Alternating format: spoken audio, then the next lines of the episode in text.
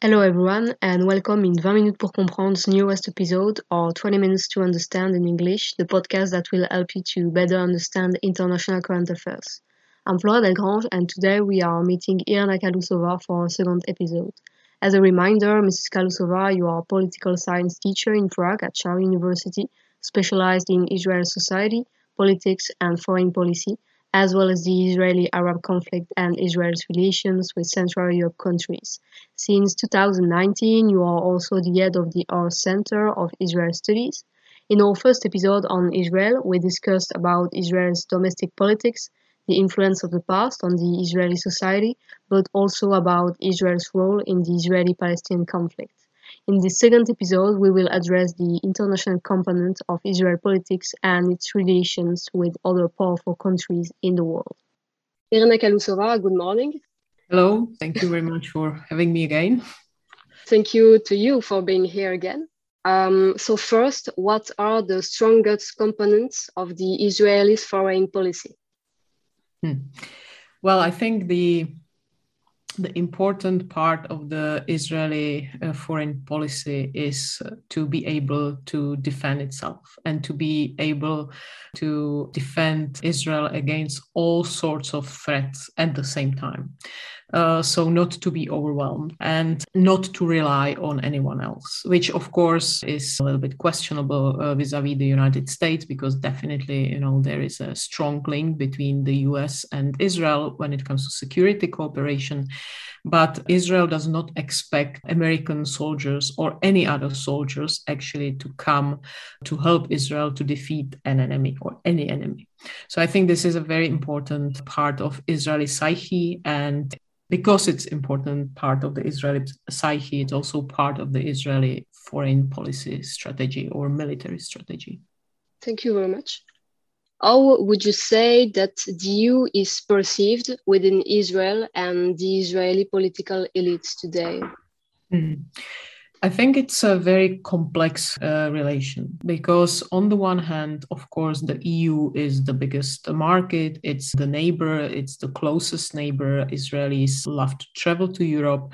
Uh, almost half of the Israeli population uh, has uh, its roots in, in Europe. Uh, so many Israelis actually have uh, European passports. so there is that. and Israel, of course, feels to be part of West Western culture, European culture, at least part of the population for sure.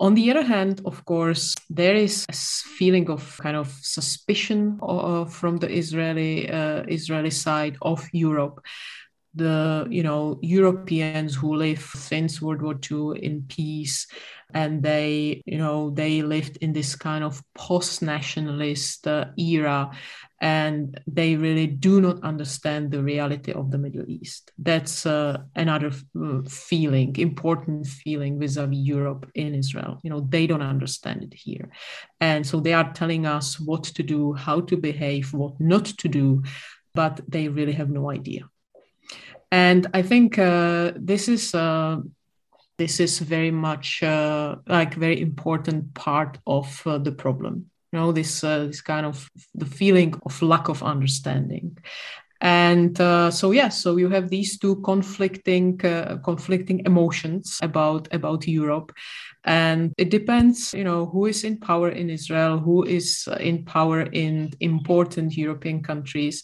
And sometimes you see the gap growing. And and in other in other days you see you know uh, actually quite uh, quite close cooperation. But i think that you know israel and europe are very closely intertwined if they like it or not. And they will always be because you know israel for europe is of course a very special case. It is the jewish state. It is the state which was created by europeans after the holocaust. Uh, so of course it will never be a state which is some kind of considered to be a normal state. You know it there will always be some kind of weird emotions, both positive, both negative, about uh, Israel, because simply for Europe, of course, Israel is uh, is a very unique creature, I would say. Do you think the the gap with the, the new government will shrink or increase? I think it will it will actually help the relations because Lapid, the, the Minister of Foreign Affairs, is quite open about his his willingness to actually improve the relations with the Brus- with Brussels uh, he is uh, very critical or openly critical about uh, countries like Poland and Hungary and you know they uh, non-democratic tendencies. So this is very different from Netanyahu, who basically used these countries in, in order to divide the, the European Union. So Lapid is not going to do that. And of course, Lapid is much like easier easier politician to deal with uh, for Europeans. You know, so he he is really kind of a moderate Israeli politician, and they will be able to to to, to deal with him, to to speak with him, and and he and he will be willing to listen. I think much more than Netanyahu because Netanyahu really had a problem with the EU and and in some way uh, he used it for his domestic uh, do- domestic uh, reasons, you know, to basically be very critical of of uh, the European Union.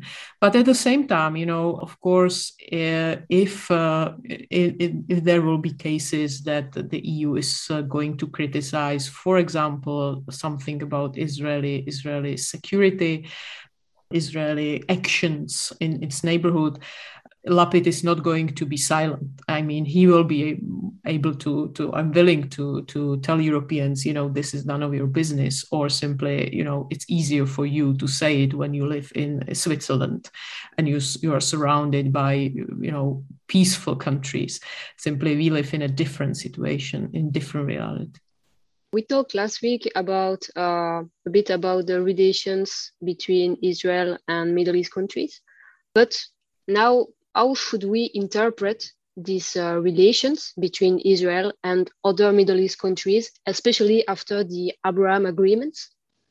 Yeah, I think it's uh, you know the situation in uh, Israeli na- neighborhood or uh, around Israel. It's not not easy because uh, uh, I would start with Lebanon. Uh, it's a it's a failed state nowadays. It's a country which is about to collapse probably, and Israel is very nervous about what's going to happen, right? Because of course the northern border has been quiet for you know many years since 2006. It's not 100% quiet, but reasonably quiet but the fact that you know the, the state of Lebanon is collapsing and Hezbollah, uh, this extremely important uh, player who is both kind of non-governmental actor and at the same time a very governmental actor is definitely going to strengthen its position if the Lebanon state, Lebanese state disintegrates and Israel is very nervous about you know what this will mean for for the quiet situation in the north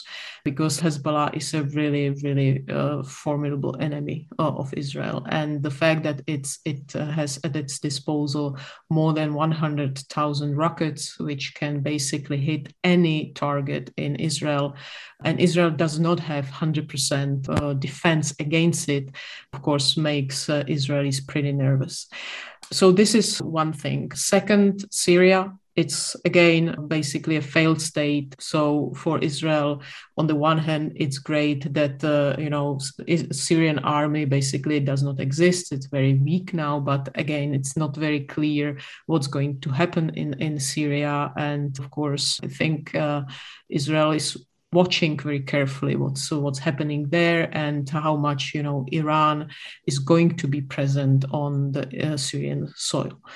Then we have Jordan, which as of now is rather stable, but actually it's also a society, a country which is boiling a little bit. And of course, Israel needs Jordan to be stable, but you know it's a weak, weak country, weak state as well importantly, Israel has very good relations with Egypt, which makes the southern border very quiet and, and very peaceful, and the cooperation between the country very intense. But this is like the immediate neighborhood, which shows that it's not it's not easy for Israel. And then there is, of course, the Gulf, and um, this is very important for Israel to see this development, these, you know, the, the, the, Abraham Accords, and to see that actually the country has become accepted uh, by the Arab world and that the Arab world does not want to fight Israel or to boycott Israel anymore, but that it's ready to cooperate with Israel. And, you know, to what extent, on which level, in which fields we, we need to wait and see. But I think it's going to be more than just security, or it's going to be more than just some kind of economic relations. I, you know, I already see agreements signed between universities, and I already see the attempts, you know, to to you know for some cultural exchanges. And I think this is extremely important. This is, uh, you know, that there will be this kind of people-to-people contact that Israelis will see that actually they can travel to the Arab world and it's safe for them. And on the other hand that they will see arabs coming to israel you know and and seeing that they are you know normal tourists as anyone else right? So i think this is this is extremely important for you know psyche of both israelis and the arabs you know to see each other and to to to really to to have these kind of day-to-day day-to-day contacts. So i am quite optimistic about that but of course, there are problems because Iran is an issue. So, definitely, this we will have to wait and see uh, how this is going to play out with the new administration in Washington. Uh, so definitely, you know, Israel has still enemies in the region, powerful enemies in the region. So not everything is rosy, but but definitely, I think overall, you know, it's slightly improving. The, the security situation in the Middle East for Israel is slightly improving, but still, especially you know Hezbollah and the the the fact that Iran is can use Hezbollah anytime it wants as its uh, weapon against Israel. I think it's uh, something which. Uh, keeps uh, Israeli security apparatus uh, very, very awake. Thank you very much. So for the next question, I would like to ask you, will Joe Biden's election make a real difference compared to Donald Trump regarding the United States policies toward Israel and the Israeli-Palestinian conflict? I think it's a very interesting question because uh, the two presidents have very different approach. For Donald Trump, the Israeli-Palestinian conflict was some kind of a priority, but he was and his administration was so much kind of um, they embraced the Israeli right wing perspective, not Israelis such really right wing perspective of uh, the conflict, and they basically put aside Palestinians totally, right? They basically ignore them. They cut off the relations with with uh, the Palestinians, which of course is impossible you know for anybody who wants to be a broker you can't simply break relations with one of the parties so the situation in the israeli-palestinian conflict during the Trump's, uh, trump administration i would say became just worse and actually it very much gave a boost to this israeli right-wing maximalist uh, kind of uh, position. Joe, Joe Biden is definitely a different sort of uh, politician, and he is definitely not going to embrace Netanyahu and and or this right wing uh, maximalist perspective for sure not uh, because he's uh, he's uh, he's different in this sense. I think he will try to you know renew relations with the palestinians. This these are the things which we already see so it's pretty clear. But and i think this is the most important thing the israeli palestinian conflict is not a priority for the biden administration not at all. Not just the israeli palestinian conflict but not even the middle east. And i think what we see in afghanistan in these these hours, I think it's exactly an example of it. Simply for Biden, it's about domestic politics, it's about China, and it's about uh, it's uh, it's about uh, environment. Right? These are the three issues he wants to deal with, and these are big issues. So he he he you know he doesn't have time. He doesn't have uh, patience maybe for for uh, the Middle East and so I think actually Israelis and Palestinians are more, more or less on their own. And if they decide that they want to move on and they want and need uh, the help of the United States, I'm sure Joe Biden will be happy to offer this help. But I don't think that uh, Joe Biden is going to push Israelis and Palestinians to some, you know, negotiations or that he'll uh, organize a big peace, con- you know, uh, international peace conference about the Israel-Palestine conflict. I don't think so because he's realistic enough and he knows that there is no willingness either on the Israel or Palestinian side to really move forward. Thank you very much. So, for the last question, so we know that uh, Russia and China are progressively becoming important commercial partners in Israel, whereas Israel takes in a non uh, neglectable part of the Russian diaspora. To what extent are these countries influential partners for Israel? Of course, Israeli Russians relations are definitely influenced by the fact that is uh, on the Israeli territory there are so many uh, Jews who came from the former Soviet Union, not just from Russia but from Ukraine and other other uh, countries as well. So Russian-speaking Jews. And Russia is important, but it's very pragmatic uh, relation. You know, they, they of course, Israel cannot afford to uh, cut off Russia or to criticize Russia too much because you know Russia is in Syria. Russia is now going to be, I would say, more and more, more involved in uh, in the Middle East, uh, the region which Russia left after it, uh, you know, the Soviet Union disintegrated, but now it's coming back in the last couple of years, and Israel needs to pay attention to that and to have open channel to to to to Moscow for sure, and it has an open channel to to Moscow, and so I think it's very pragmatic, uh, pragmatic relation. China is a little bit different. China is more about investments, about economic cooperation, about these huge opportunities which which comes with China, but it has its caveat, and uh, it's basically the United States already many times said Israel, you know, that's too too far. Be careful about how far you are going to open your strategic infrastructure to Chinese investments. Because if you do it, we may get to the situation that you know we'll have to choose between the U.S. and China, and there the answer for Israel is uh, pretty clear, right? Uh, it's no doubt about about who is going to uh, who is going to be uh, the choice for Israel. So it has its limits, you know, how far China, Chinese Israeli relations can go. But China is definitely interested in investments in, in Israel and in, in investments to strategic infrastructure. So it's a challenge for Israel. And Israel, you know, is definitely interested in selling some of its technology to China. But again, it's always like question how the US is going uh, is going to react.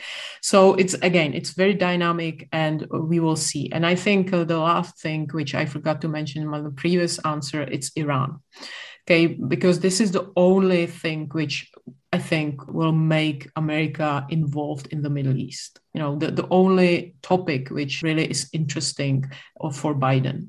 Uh, so we'll see how you know what the role of china and russia will be in uh, the question of of uh, nuclear potential nuclear iran. And again definitely israel has I would say, different interests.